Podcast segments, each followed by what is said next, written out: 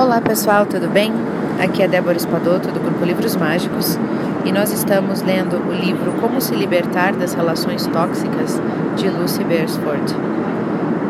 Hoje nós estamos no capítulo 3 e vamos ler sobre amigos tóxicos. Então, nem todas as amizades são abaladas por causa de um acontecimento ou de algum desentendimento específico. Algumas vezes o problema nos afeta sem que possamos nem perceber. Um amigo tóxico é alguém que desperta o que há de pior em nós ou que nos exaure mentalmente ou fisicamente. Vamos ver a carta de Emma. E ela diz o seguinte: Eu e a Jo nos conhecemos há 20 anos e temos um relacionamento assim bem competitivo. Se eu desejo me encontrar com ela, o planejamento é tão complicado, porque ela está sempre tão terrivelmente ocupada, que eu acabo me sentindo desesperada e carente. Quando afinal nos encontramos, a noite é sempre divertida e eu adoro todas as histórias que compartilhamos. Mas depois, Jo se recolhe outra vez e não retorna os meus telefonemas e não cumpre as promessas feitas quando saímos. Ela é bem rápida em me avisar quando não estou lhe dando atenção.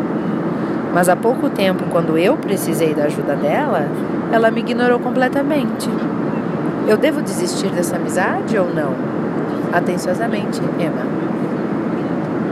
Bem, Emma e Jo se conheceram na universidade e ambas se sentem felizes por uma estar na vida da outra há tanto tempo. Elas consideram essa uma relação de grande feito como se o fato de ter uma amizade tão duradoura fosse um símbolo do quanto elas são amadas, demonstrando, apesar das suas fraquezas, o seu valor como seres humanos. Só que, na verdade, esse parece um relacionamento que já passou da validade. Emma levou muito tempo para perceber que a sua amizade com a Jo é tóxica. Pois é, uma amizade tóxica, pessoal, é aquela que desperta o que há de pior em nós, em que nos sentimos com frequência arrastados por um traço de personalidade desagradável da outra pessoa.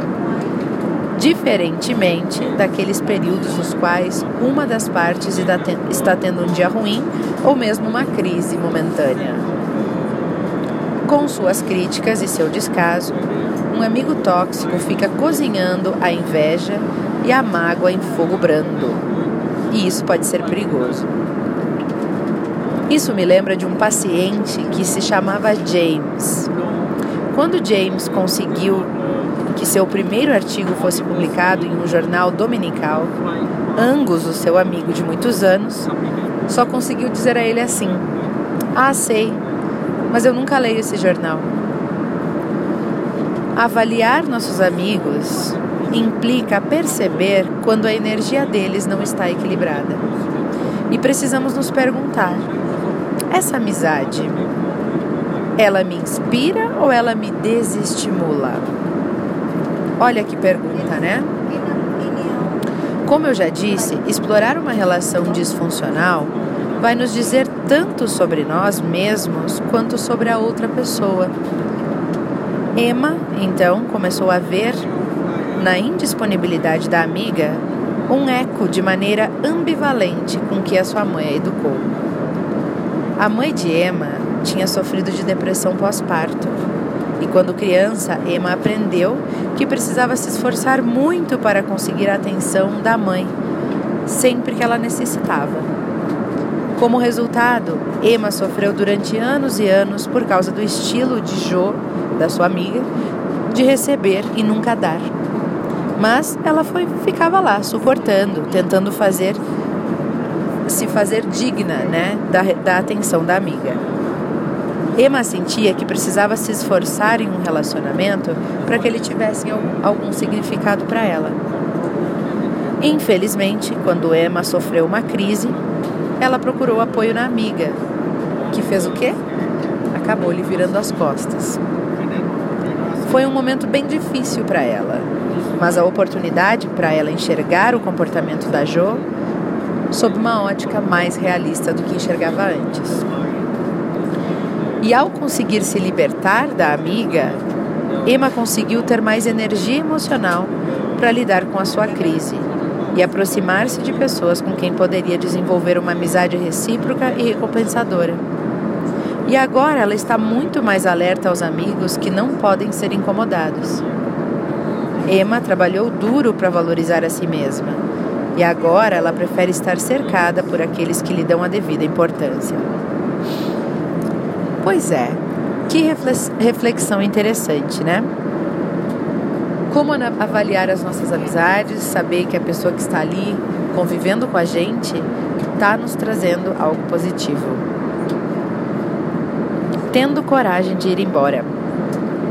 Se você, por um acaso, se identificou com a história da Emma e tem um amigo que compete com você, ou que exige muito mais do que você está disposto a oferecer, pergunte a si mesmo com toda honestidade: essa relação desperta o seu melhor ou desperta o seu pior? E avalie se vale a pena manter essa amizade. Entenda que todos nós temos dificuldades para, para nos afastar de alguém muito íntimo, é normal. Ainda mais quando a gente cria um apego com a pessoa. É difícil a gente simplesmente encerrar o contato. Mas dedique um tempo para valorizar a você mesmo, para olhar para você, para que você seja capaz de se desapegar de amigos que não lhe trazem mais nada de bom, que não o tratam com o respeito que você merece. E isso vai libertar e liberar a sua energia emocional e te deixar disponível para reconhecer aqueles com quem você pode realmente contar de verdade.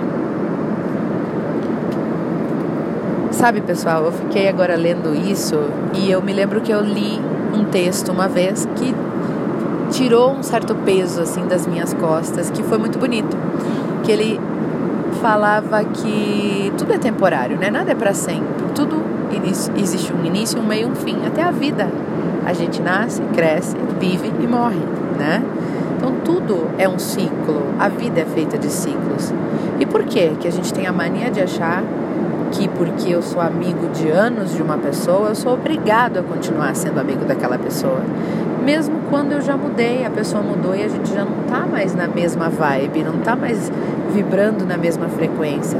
A gente senta para conversar mais por uma obrigação, gente se encontra mais por uma obrigação e não mais porque aquela pessoa realmente acrescenta algo, né? E aquele texto me trouxe uma tranquilidade, uma leveza, não de me tirou um algo que eu sentia tipo assim, parecia que eu era estava sendo egoísta por não querer mais, não sentir mais interesse em me relacionar com determinadas pessoas do passado. E e aí eu percebi com aquele texto que a vida é feita de ciclos e que a gente não precisa se cobrar uma obrigação de não, essa pessoa é minha amiga de infância, eu preciso manter. Por quê?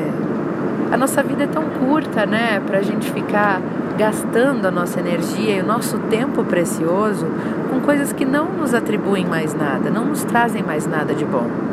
E não é por mal, não é por egoísmo, não é por é, por, ego, por nada. É porque a vida passa, as pessoas mudam, a gente vive outras experiências, as coisas vão andando para um outro caminho e a gente precisa estar tá leve e não se prendendo às coisas. E deixar para trás também é um ato de, de cuidado com a gente mesmo, né? de, de priorizar a gente, de dar espaço para coisas boas e que tenham a ver com a gente chegar. Né? Se a gente não limpa aquele lixo que está à nossa volta, aquela coisa que não nos traz mais nada de bom, a gente está dizendo para o universo que continua me mandando esse tipo de coisa, né? Porque eu tô querendo, tô mantendo. Então, até a gente conseguir realmente dizer para nós mesmos, não, eu não preciso mais disso, eu vou limpar isso aqui de mim, a gente não dá espaço para nada melhor chegar. E a gente não diz para o universo, eu quero algo melhor. E tem outra coisa, né? Diga-me com quem anda e te direis quem és. Então, as cinco pessoas com quem mais você se relaciona, mesmo que você não gosta delas, é, estão muito próximas do nível de consciência e do nível de evolução que você está. Porque semelhante atrai semelhante. Então você não estaria com essas pessoas que muitas vezes você não gosta, né? Se você não fosse igual ou muito parecida com elas. Então, olha para essas pessoas, faz um referencial, né? Faz uma avaliação. É com essas pessoas que eu quero é, me parecer? É esse tipo de pessoa que eu quero ser? Ou eu quero mais do que isso? Dizem até que a gente precisa estar sempre no meio de pessoas que nos desafiem, que nos fazem crescer. E não no grupinho que eu sou o melhor de todos, porque aí eu não aprendo mais nada, né? O meu referencial sempre tem que ser melhor do que eu para a gente conseguir progredir. Então, vamos prestar atenção nas pessoas que a gente se relaciona, o que, que as pessoas têm nos trazido de bom e sem julgamentos, cada um tem o seu caminho e tem as suas escolhas. E você tem o direito de escolher o que e quem é melhor para você e para sua vida. Então a dica da autora para encerrar, ela diz o seguinte: não se esqueça de que um amigo de verdade não está ao seu lado apenas nos bons momentos, mas também nos momentos ruins. E isso me fez lembrar uma outra frase, que os amigos de verdade não estão só ao seu lado nos momentos ruins. Porque tem aqueles amigos que eles sentem um certo prazer de você estar tá mal, de você não estar tá bem. Mas quando você ganha uma promoção ou você se dá bem, eles não conseguem vibrar com você. Então eles são ótimos para te consolar, porque eles se sentem felizes de estar tá melhor que você. Mas quando você está bem, eles não sentem tanta felicidade assim. Então, refletir sobre isso, o que você quer para sua vida. Reflexão forte, né? Um beijo enorme para todos e até o próximo áudio.